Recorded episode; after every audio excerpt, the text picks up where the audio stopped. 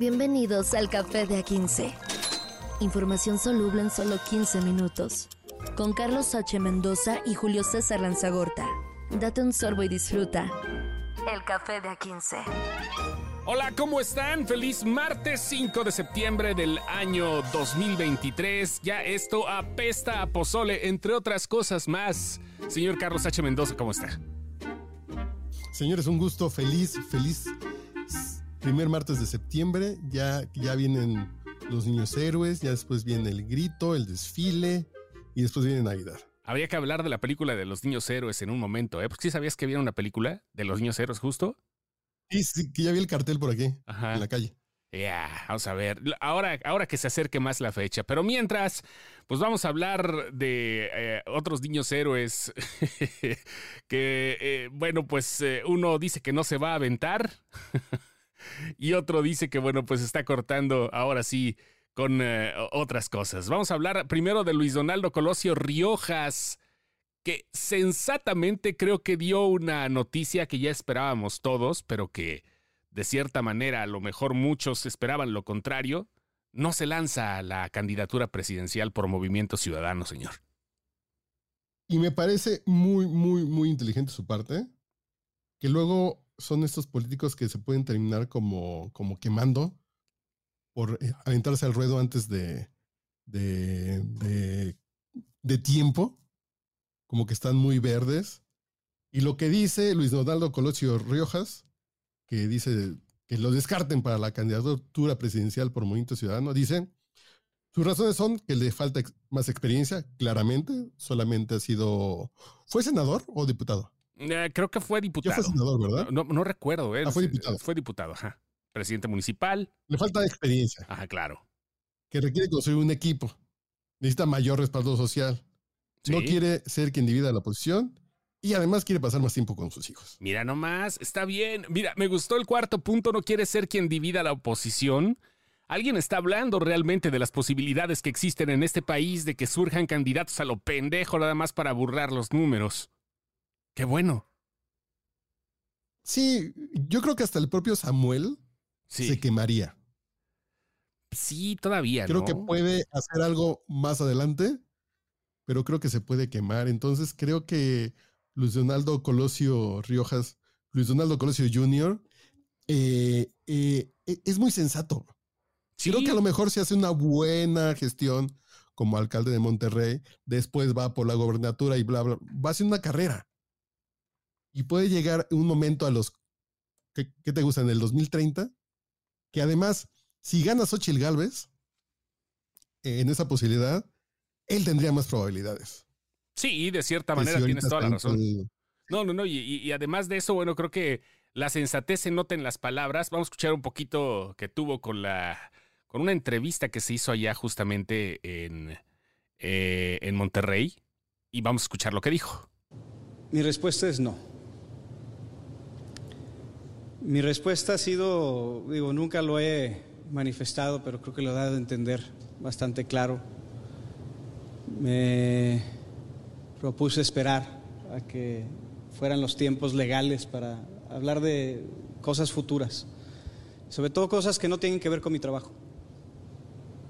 Yo respeto mucho mi trabajo, mi encargo, eh, como para estar constantemente distraído en cosas que todavía no ocurren. Pero mi respuesta es no por tres razones. La primera de ellas es porque no es, no es el momento adecuado.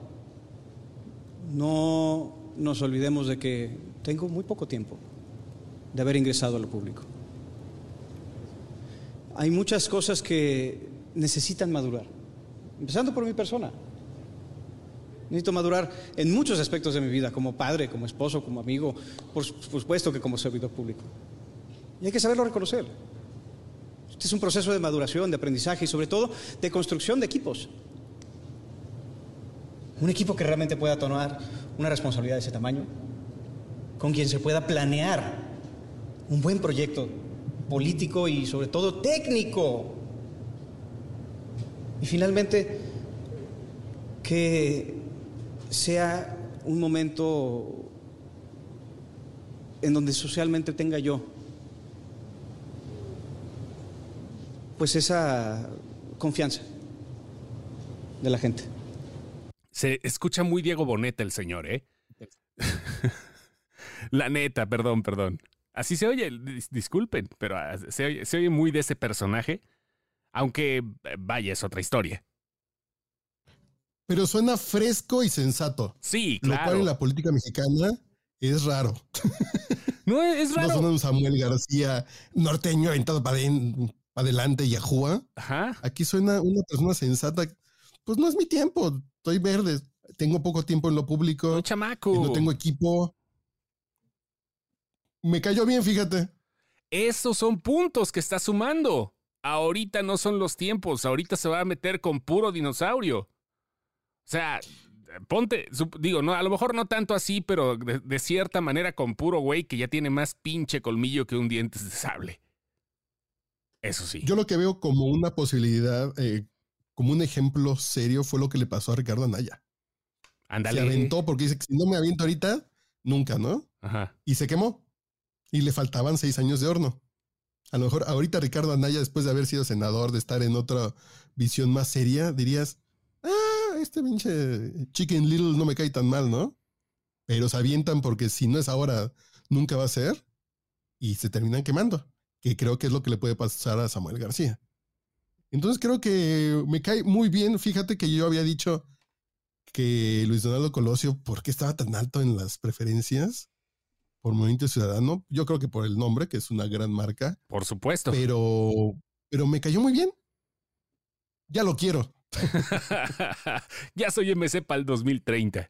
Oye, Samuel García justamente ya dijo que pues está reiterando que con el Priani a la esquina. Ya este anda haciendo otra vez de la suya Samuel, anda tuiteando, bueno, anda este exeando sus cosas y pues, es una postura que ya tenía desde hace mucho tiempo, una postura visualmente atractiva, este, eh, eh, también auditivamente eh, pues de las que te las persuasivas, aunque no sabemos por dentro cómo estén las cosas, pero sigue hablando de esto, con el Priani a la esquina. Pero lo que dicen algunas columnas políticas es que desde la presidencia le están echando el canto a las sirenas. Desde, eh, desde Palacio Nacional. Yo iba a decir los pinos, fíjate la costumbre. Desde Palacio Nacional le están endulzando el oído así de aviéntate, ándale para que te conozca la gente. Y la... Pero creo que se va a quemar, creo que va a dividir el voto, o va a terminar siendo una payasada como fue el Bronco en el 2018, que terminó ahí perdidito con, con cinco puntos que, que se los quitó quién sabe a quién. Entonces, no sé, yo sigo pensando, hay notas el día de hoy. Marcelo es tendencia política ahorita que estamos grabando en la noche de, de lunes para martes. Y Marcelo se está quejando. Que están robando boletas, que están robando cosas de la encuesta. Y faltan dos días para ver si Marcelo entra al relevo ciclónico en MC. Algo me dice que va a pasar algo raro en los próximos días. El miércoles sabremos quién, quién va por Morena, miércoles de la noche. Y después sabremos de qué va a jugar Marcelo. Ya falta poquito, ¿verdad? Se va a armar la hecatombe. Vamos a tener hartas cosas que decir para ese día. Y vaya, como tú dices, las cosas políticas pueden ir cambiando. Imagínate que de repente diga Samuel, le, dé el espaldarazo acá a Marcelo Ebrard. O sea, híjole, híjole, híjole, híjole. Los que no están contentos son los del Pero, maestro. Pero adelante, adelante, sigamos con esto. Así exactamente. Cosas veremos. Eh, eh, que ver el informe de gobierno, el último informe de gobierno del gobernador del Estado de México saliente, Alfredo del Mazo, fue un tema que si lo hubiéramos dicho hace seis años, hace cinco años cuando comenzó el sexenio de López Obrador, que yo todavía conozco gente muy cercana al grupo Atraco Mucho que decía que Alfredo del Mazo era el bueno hasta avalado por López Obrador para ir por el PRI. Y, ahorita lo vemos con una sumisión y un agachismo de, de, usted debe mi embajada y yo ya me voy, señor. Pero todo el, todo el sexenio estuvo así. todo el sexenio así anduvo el, el, señor del mazo, muy gris, demasiado así, muy camuflado, andaba en su pedo, no tenía casi cosas que... Fue un, fue un sexenio muy gris el del Estado de México. Por un lado, gris como su pelo cano, y rojo por otro lado porque también fue uno de los más violentos del país. Vamos a escuchar a Alfredo del Mazo ya despidiéndose, diciendo adiós, agachando la mirada y esperando que no se lo tundan, aunque realmente todos se lo van a joder. El triunfo de la maestra Delfina Gómez Álvarez es una decisión histórica de los mexiquenses. Es la primera vez en que una mujer conducirá el destino de la entidad y el reflejo de los nuevos tiempos que vivimos. Por su disposición para llevar adelante una transición institucional y constructiva, hago un reconocimiento a la gobernadora electa, con quien hemos dialogado las acciones, programas y políticas públicas realizadas durante la administración. Coincidimos en la importancia de mantener un desarrollo con equidad y en la necesidad de seguir impulsando programas que respondan a las convicciones de justicia social que identifican a la administración entrante con la saliente y a ambas con el proyecto del presidente de la República. Vámonos, ya. Ahora sí matándole un pollo casi, ¿no? Invitándole las cheves a Delfina. Pero, ¿qué onda con el gobernador, el último gobernador del grupo Atlacomulco, que posiblemente veamos en la historia del Estado de México, bajándose los chones, como se dice en mi pueblo, básicamente, ¿no? Sí, sí, sí, claro. Y obviamente también hay críticas por parte del partido. Alejandro Moreno dijo literalmente, hay sumisión y analizan con expulsar del PRI, qué cosa que le viene valiendo tres pinches hectáreas de ñonga al señor del Mazo. Hasta llegó a AMLO y todo eso, al informe, se fotografiaron sonrientes y todo eso. Y pues a, eh, eh, Azucena Oresti le preguntó este, ahí a, Alejandro Moreno, ¿qué onda? Pues, ¿Qué opinas, no? O sea, porque pues, el partido está quejando y qué rollo. Pues dijo, vamos a ver, porque sí hay solicitudes contra Alfredo del Mazo y se tiene que desahogar todo esto. ¿Qué son esos recursos internos que a quien le importa a nadie? No, no, claro. Y el pacto de impunidad ese señor ya se hizo unos negocios o supongamos que no los haya hecho, pero se va a ir a dormir tranquilo sabiendo que, va a ser apapachado por Morena.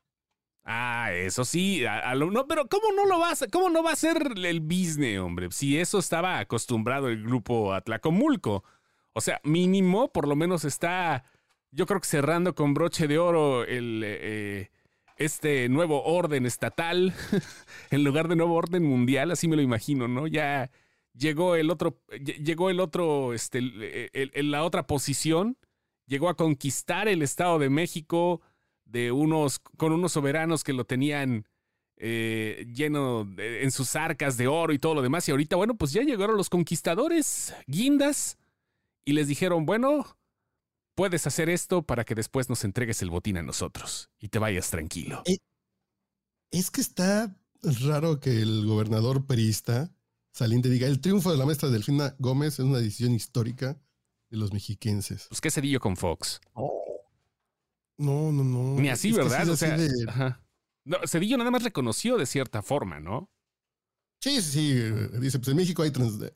democracia y ni hablar. Yo recuerdo claramente ese día, el 2 de julio del 2000, porque fui a tomar fotos a la casilla donde votó Cedillo.